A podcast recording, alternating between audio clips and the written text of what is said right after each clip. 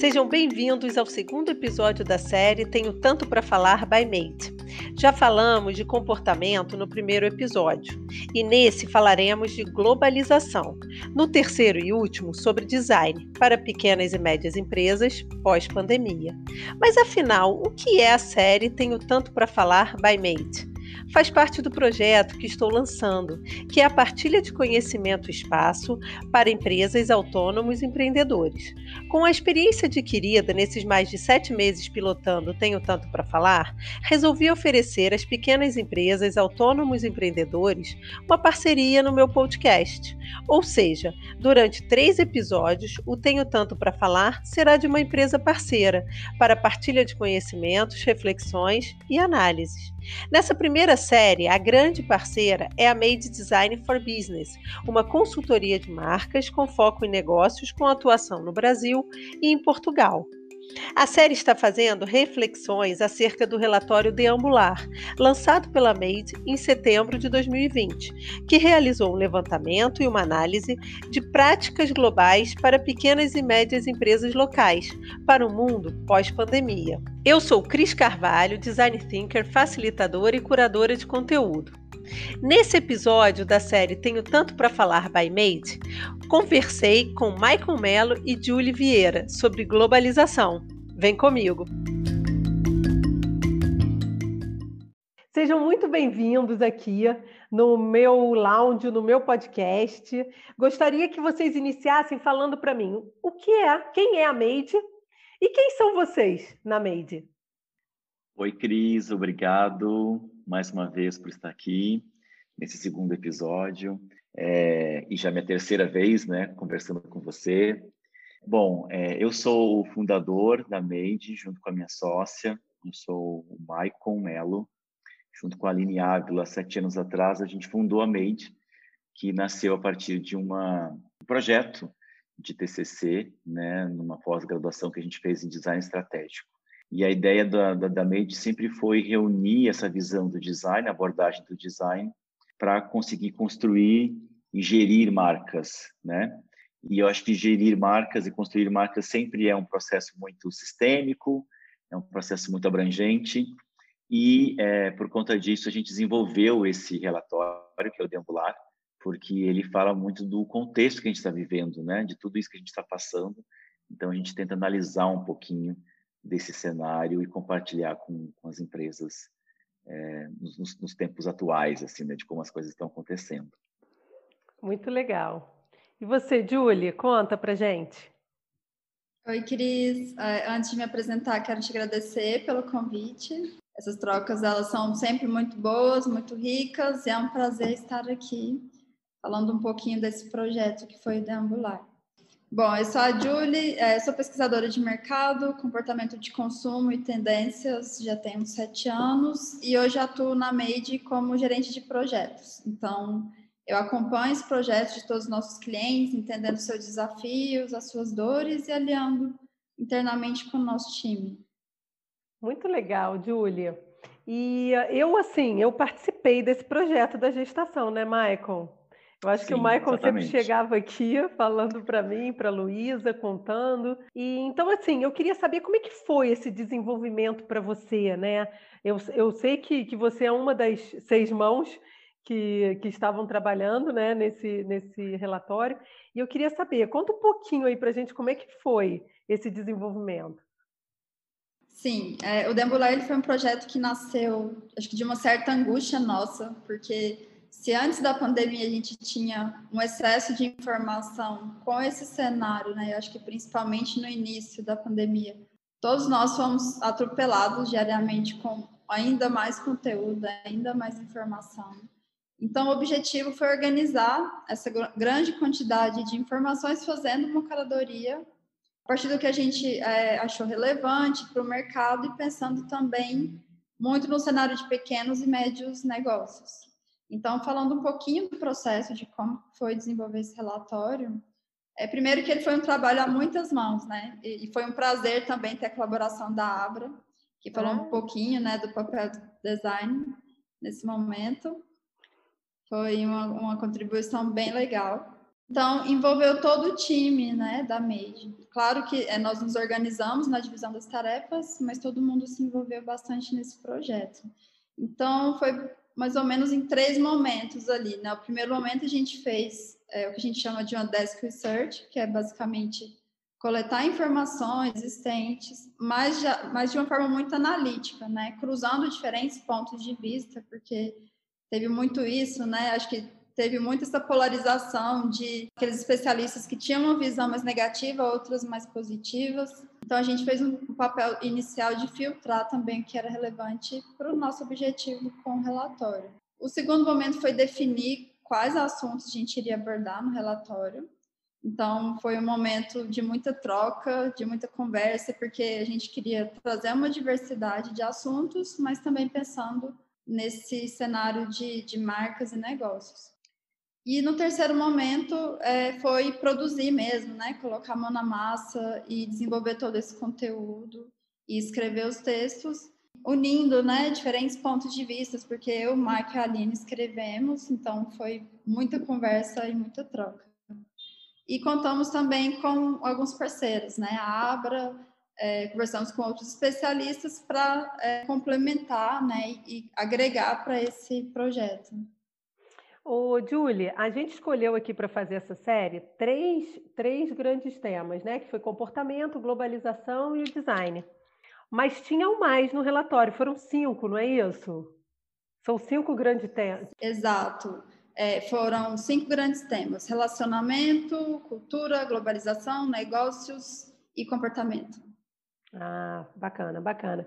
Mas falando um pouco de, da globalização, que é o tema desse nosso segundo episódio, Segundo Anthony McGrew, em 1992, a globalização se refere a processos atuantes numa escala global, que atravessam fronteiras nacionais, integrando e conectando comunidades e organizações em novas combinações de espaço e tempo. Agora, seus impactos ficam ainda mais evidentes com a pandemia trazida pelo novo coronavírus.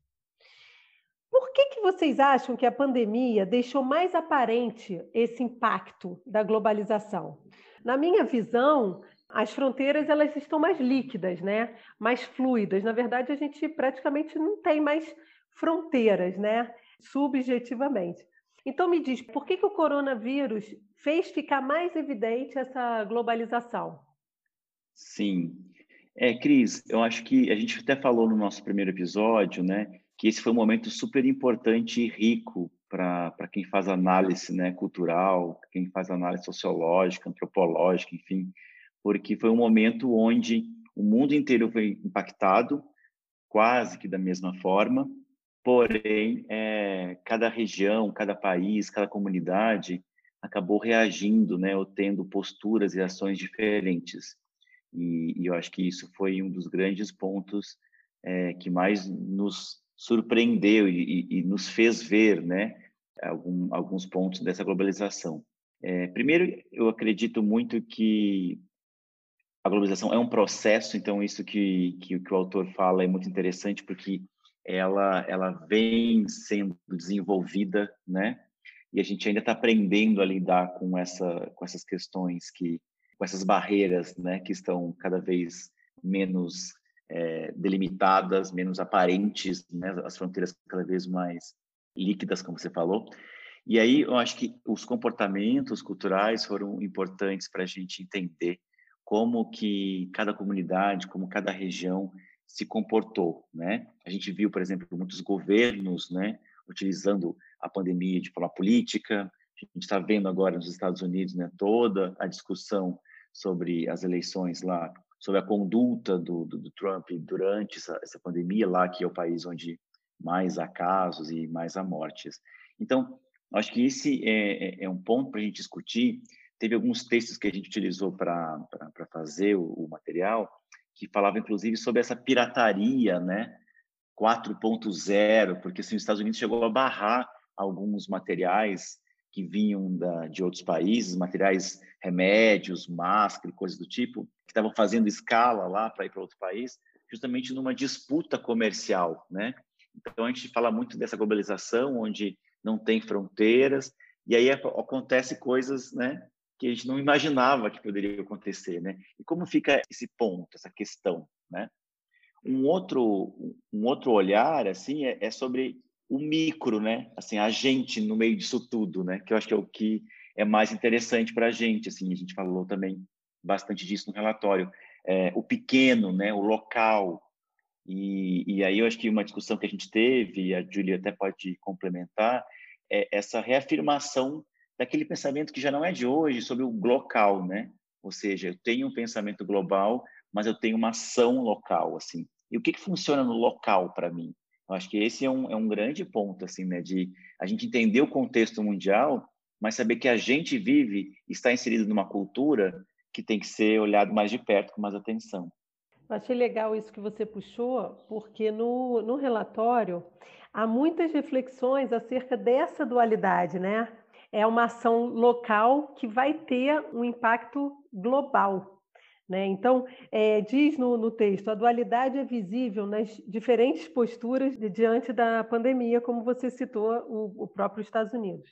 O comportamento de indivíduos em determinada região ou nação serviu para justificar diferentes decisões no controle do avanço do contágio, o momento poderá servir para entendermos melhor como as sociedades multicamadas e multiculturais são formadas e principalmente como são estruturadas. Então, apesar de termos um mundo completamente global, as fronteiras cada vez mais é, é, finas, né, mais líquidas, todo mundo está em todos os lugares trabalhando é, globalmente. Apesar disso, a gente tem um mundo sistêmico, ou seja, as culturas e os contextos, eles devem ser levados em conta para que o seu agir localmente possa obter resultados globais, ou seja, que possa atingir um objetivo global, né? Eu não sei quem gostaria de comentar sobre essa dualidade, mas isso me é, reverberou muito em mim no, no relatório deambular, que foi essa dualidade. Como o, o que a gente aqui hoje está fazendo, discutindo né, sobre, analisando e pensando sobre isso, como que isso vai. É, é, é uma ação local que vai reverberar. Por quê? Porque esse relatório está na net, né? Qualquer um está lá googando, vai buscar Sim, e vai exatamente. ver. Então é. pode ter um indiano, pode ler o nosso relatório, traduz pelo Google, né? Uhum. E, e vai chegar e vai falar: não, quero falar com vocês. Então, assim, só para vocês comentarem um pouco sobre o que, que vocês viram nessa curadoria dessa dualidade. Cris, é bem legal que você disse esse ponto que você tocou sobre o relatório, porque na verdade ele não é um projeto acabado, né, finalizado. E o objetivo é justamente provocar reflexões, provocar novos diálogos, novas discussões. É, então, é, a gente trouxe um pouco disso também no relatório, que é a gente tem um problema que é a pandemia, né, que é um problema global, mas a gente tem várias realidades diante desse problema.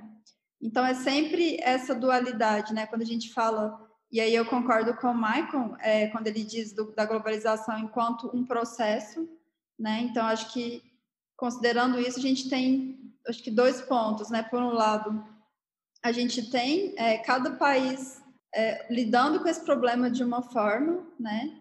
E aí a gente está de olho nisso, mas a gente tem que olhar também muito o que funciona para aquela realidade específica. E aí, quando você fala também das fronteiras estarem cada vez mais líquidas, né? Tem alguns estudiosos, inclusive, que falam da, do conceito que a gente saiu de um conceito de cidade, que é dividida por funções, e até na forma de organização de centro e periferia, de acordo com essas funções, para é, o conceito de territórios indefinidos, onde né, tudo, tudo já está muito heterogêneo, um se sobrepõe ao outro. Então, quando a gente fala do local, que é esse pensamento global, mas que tem uma atenção para o local, eu acho que a pandemia foi uma oportunidade muito de olhar para as comunidades, para a forma como a gente se organizou em comunidade, o que estava ao nosso alcance. Né? Então, acho que um exemplo é, bem vivo disso, e com a, no, pelo menos no Brasil, com a falta de, de ações de, das lideranças dos governos, um exemplo foi uma comunidade em São Paulo, que a própria comunidade se organizou para é, e montou toda uma estrutura para amenizar esse problema da pandemia. Por exemplo, com pias para lavar as mãos na entrada da favela, é uma ambulância fixa na comunidade para atender possíveis emergências. Então, hoje, até mudando um pouquinho, avançando um pouquinho nesse assunto, é uma crise é, de saúde, mas também veio a crise financeira. Então, e falando um pouco até de, do consumidor, né? A gente está vivendo uma perda de confiança nas grandes instituições. E aí, quando eu falo instituições, são governos, marcas, líderes. Tem um movimento que as pessoas estão voltando a confiar, confiar mais nas pessoas do que nas instituições. Quer complementar alguma coisa, Michael? Não, eu acho que você falou muito bem, assim, e, na verdade, acredito muito que essas questões, a Cris falou de uma coisa importante, que é você conseguir ter um negócio que atua localmente, que atinja o global, né? E eu também falaria, acrescentaria o raciocínio contrário, né? Ou seja, eu tenho um pensamento global, eu sei do que, que o mundo está, como ele está sendo pautado, como está sendo discutido, quais são os movimentos sociais que estão acontecendo. A gente tem visto muito isso. A gente já falou isso no outro episódio, né, sobre a necessidade de se posicionar as marcas. E isso é um movimento sociocultural, né? Assim, é, um, é uma manifestação do nosso tempo hoje, né? Então, quando eu, eu sou gestor de uma pequena, de uma média empresa e tenho noção, né, tenho consciência disso, eu consigo aplicar um pouco melhor, talvez, isso na minha empresa e mesmo que talvez seja de uma maneira mínima, mas eu consigo ter uma marca mais alinhada com o tempo, né? Mais alinhado para onde o mundo está indo, assim, para justamente eu não viver desconectado, né? Para não viver ou polarizado, né? Dentro da minha bolha. Então acho que essas questões são muito interessantes. Eu acho que por isso também globalização foi um cluster, né? Porque era preciso dar essa dimensão assim de global e local. E o que vem para mim em relação a essa dualidade, essa ação local, mas com pensamento global, que não existe padrão, não existe padrão nas medidas que você vai tomar, né? Então, assim, por exemplo, a gente, né, os brasileiros têm os problemas das grandes comunidades em áreas de risco, né? E que uma pia na, na frente de uma favela é uma coisa assim fantástica, né? É, é uma coisa pequena, local, completamente local, que visou exatamente o que precisava para aquela sociedade, né? E talvez aqui na Alemanha ninguém jamais conseguiria nem é, é pensar numa ação dessa, porque assim não é a realidade nem perto, né? Então, o que eu acho muito legal dessa dualidade é que a gente leva em consideração, eu acho que o Michael até que está estudando todo esse pensamento cultural, as culturas, os contextos das pessoas e, e das sociedades, isso eu acho que é um ponto muito importante e que isso a gente viu como que ficou assim claro na pandemia, né? Como cada país agiu de uma maneira e às vezes países que agiram da mesma maneira por terem contextos diferentes não deu certo, né? Então lockdown num vai dar certo, outros não vai dar, entendeu? Não é, é por aí. Né? Saiu até na semana passada, ou retrasada, não me engano, no meu país, a matéria sobre, eu acho que um historiador, falando e comparando como os países asiáticos procederam, né? Qual foi a postura deles nessa nessa pandemia e como o Ocidente, né? Tomou as suas atitudes, suas posturas. E aí ele fala muito sobre essa coisa do civismo, né? Que talvez o, o cidadão é, oriental, né? Continente asiático ele, ele seja mais cívico, né? Esse civismo do cidadão lá tem ajudado a não fazer com que o vírus tenha uma, uma disseminação maior.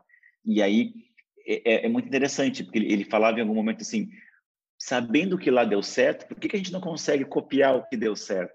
Mas é isso também, né? A gente não consegue porque a gente não consegue fazer igual, né? Porque a gente tem uma outra cultura, porque a gente é, já está trabalhando e vivendo de um outro jeito. Então, realmente a diferença cultural é muito interessante e importante quando você fala de comportamento, quando você fala de globalização, porque globalização você tem uma ideia de, de, um, de um padrão global, né? Tem uma ideia um de super uma, McDonald's. Exatamente, exato, né? É. Mas nem sempre dá, né? Nem sempre dá. Nem o McDonald's, porque o McDonald's também, em alguns países, ele, ele tem que fazer a sua diferenciação. Tem as suas adaptações, é. é. A Júlia ia falar alguma coisa, Júlia. Sim, sim, só complementando um pouco a fala do Maicon, e aí a gente falando de diferentes realidades, né, diferentes formas de lidar com o problema. E pensando também nesse universo de negócios e de marcas, eu acho que principalmente no início a gente ouviu muito dos clientes, né, essa essa angústia, né, do que que eu faço, como eu continuo em conexão com o meu público, me comunicando com ele. Então, se a gente pensar em ações, né, que as marcas podem fazer, porque muitas vezes o empresário ele fica com esse sentimento de nossa, eu tenho que é, mexer no meu modelo de negócio, ou um, um produto, ou um serviço, para atender esse novo momento. Mas às vezes é só uma questão de comunicação mesmo, né? Porque a gente está vivendo um período de muita ansiedade, de muito estresse. Então, acho que olhando globalmente, né, as grandes marcas elas têm feito várias ações nesse sentido e aí acho que de repente o pequeno e o médio fica pensando, né, como eu posso fazer algo nesse sentido?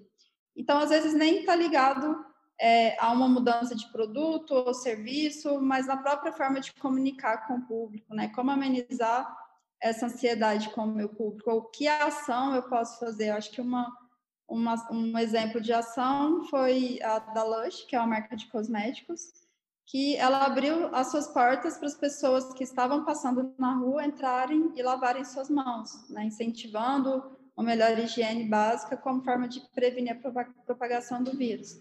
Então, acho que são, são as pequenas ações, né, e que dizem muito nesse momento, porque a gente, é, todo mundo está muito ligado no que está acontecendo no mundo todo, né, e acho que esse é o momento em que pessoas vão se lembrar ainda mais de como as marcas agiram diante da, da pandemia, que, o que elas fizeram para amenizar isso. Muito legal esse exemplo que você trouxe da lanche. Achei assim sensacional, né? Porque vem muito, eu acho que de propósito, né? O propósito da, da marca, né?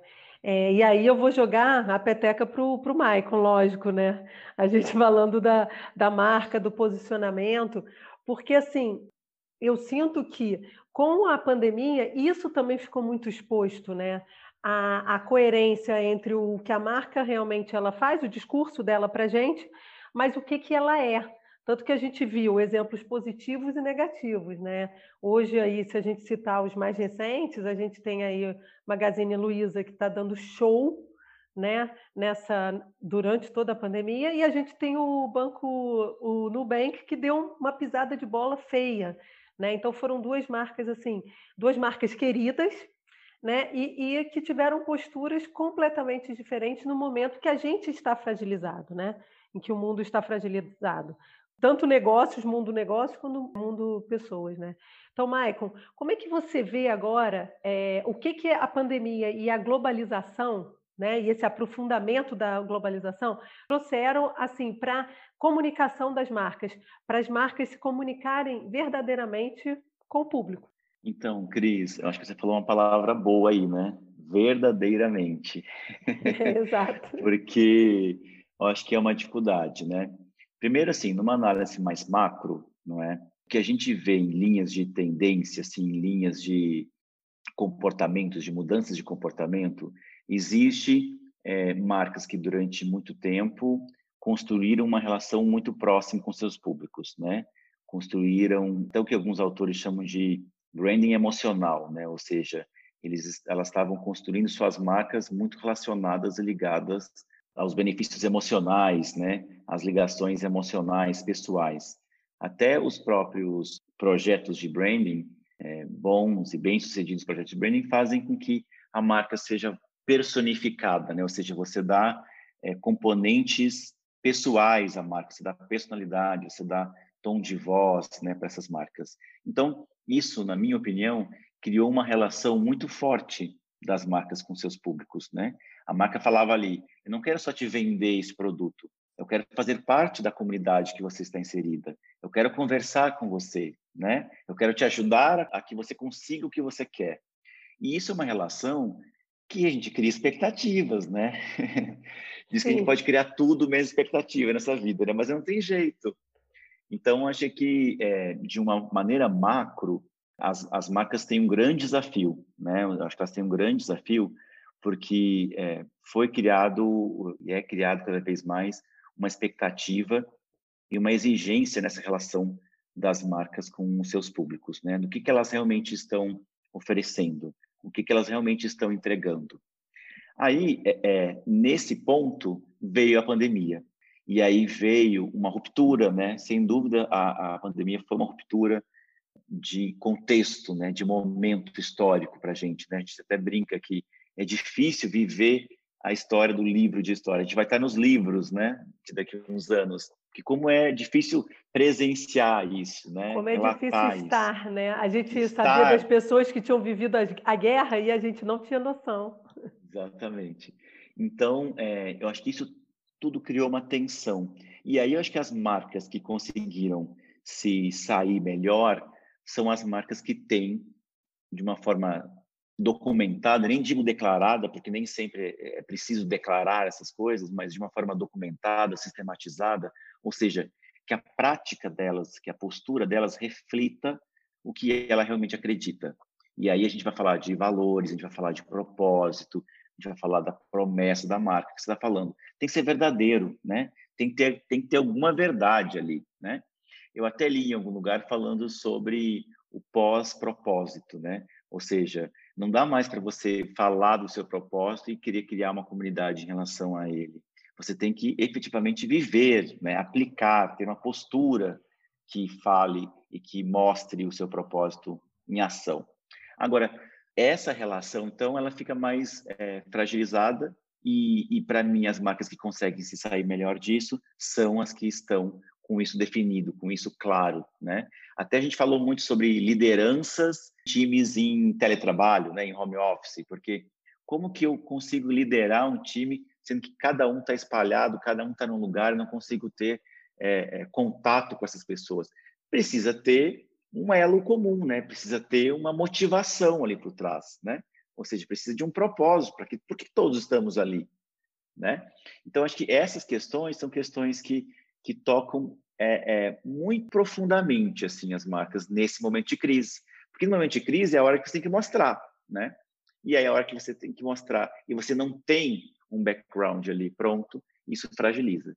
E aí eu só queria terminar falando em um, em um ponto mais micro, né? Assim, para mim as micros e pequenas empresas também têm muito isso e mais ainda eu acho, porque as pequenas e médias empresas elas estão muito orientadas pelo pelo proprietário, né? Pelo dono. Então são os valores daquela pessoa, é, é a responsabilidade, né? o know-how que ela tem, a história dela.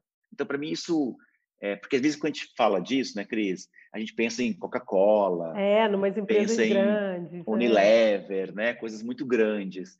Mas assim, tenho isso assim muito muito claro e a gente falou disso no relatório. O local ficou muito destacado, né? Ficou muito forte porque muito eu relevante. tinha comprado o restaurante muito relevante, exatamente, né? Eu tinha um raio ali para poder comprar as minhas coisas, né? Para poder comprar comida, para ir ao mercado, para fazer o que eu tinha para fazer. Então, assim, quando eu me conecto a esses negócios locais, eu me conecto às pessoas que estão à frente deles, né?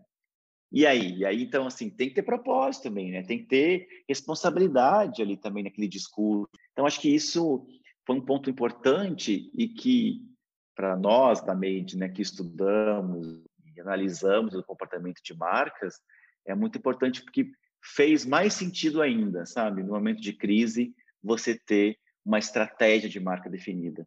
Em resumo, é isso. É, e eu penso também que é, é uma estratégia de marca definida, você pensar no seu propósito, e é você pensar assim, qual é o papel da empresa na, na sociedade? Perfeito. Porque, por exemplo, uma. Eu não estou nem falando das grandes, né? Estou falando das pequenas. Eles precisavam dos consumidores, lógico que a gente continuasse consumindo, mas assim, a gente precisava deles para sobreviver. então, Exato. assim, é, né, muitas casas e muitos locais que não tinham supermercado do lado, né? Então, teve que recorrer aos pequenos e médios para comer, para beber, para higiene, para tudo. Então, ficou uma relação, né? Qual é o papel dos negócios, né? Na sociedade. Sim. Qual é o papel de um restaurante? Ah, eu tenho um restaurante com cinco mesas. É bobinho? Não é. Né? É, no momento é. desse, você vê o quanto que ele é importante. E a nossa relação com as marcas também, né? Eu acho que a gente falou no outro episódio sobre, eu até eu acho que fui eu mesmo que falei, sobre marcas e ação social, né? Não como, como responsabilidade social, mas como um fenômeno social, né? Como a gente está conectado com as marcas, né?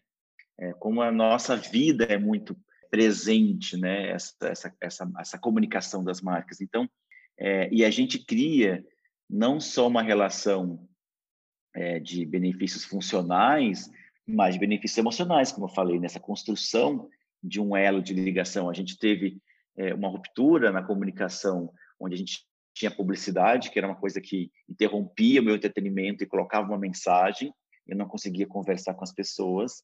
E hoje, para um momento onde as marcas conversam com as pessoas, as pessoas dão feedback para as marcas, né? Ou seja, isso se é, isso tem um sistema, uma dinâmica muito mais complexa. E aí eu acho que nisso é, uma, é um desafio, né, para as marcas conseguirem desenvolver isso. Aí eu fico pensando assim, né, as marcas grandes, elas voltaram ao básico, ao início, a, como se fossem umas marcas pequenas, porque elas, elas hoje em dia elas têm que estar perto da gente.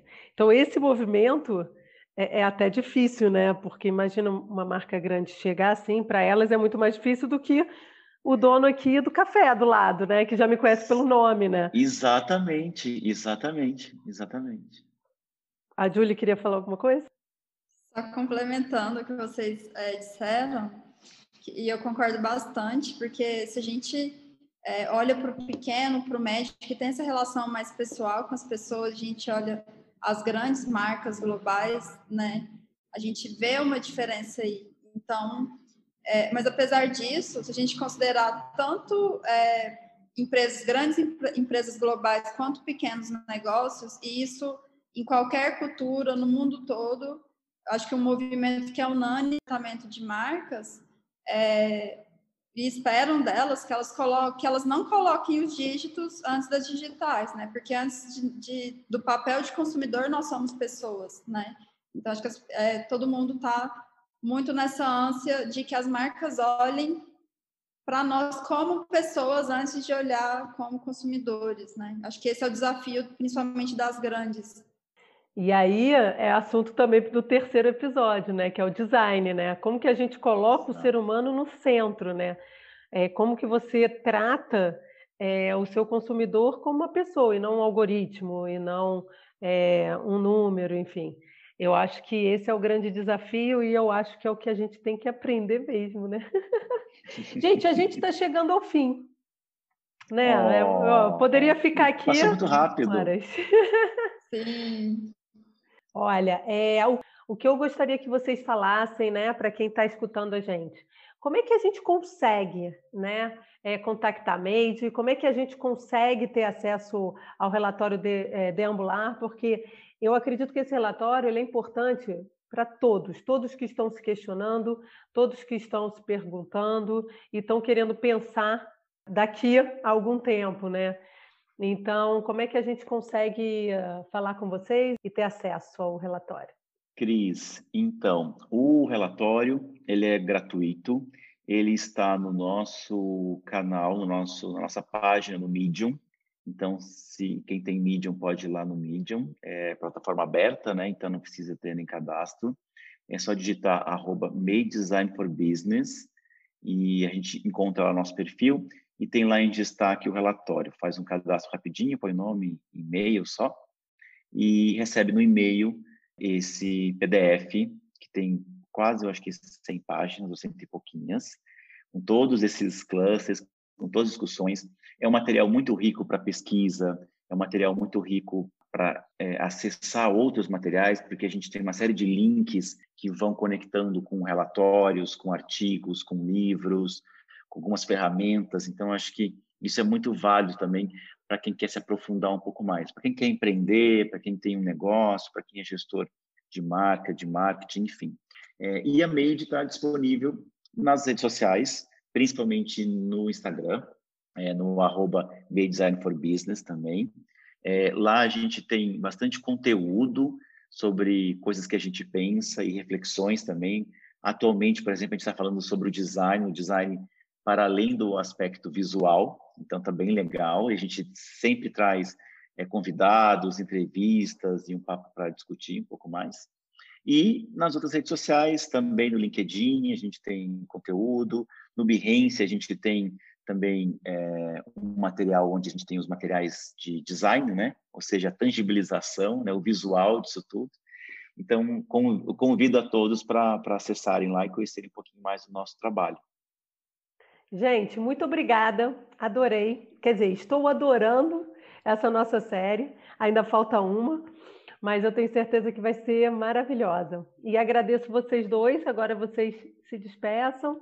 Podem aí dar seus arrobas também, Julie. Ok, obrigada, Cris. É, adorei participar desse bate-papo. Acho que com certeza sempre a gente vai ter muito assunto para falar, inclusive algumas coisas que a gente falou hoje, né, nesse bate-papo. Quem quiser pode se aprofundar também no relatório. E foi um prazer contar também com a Abra na colaboração desse projeto, que foi o relatório deambular. Foi bastante legal, acrescentou muito. E obrigada, estamos aqui para quando precisarem. Obrigada, gente.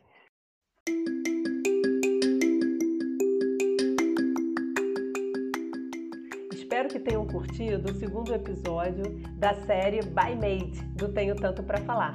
Até o terceiro episódio.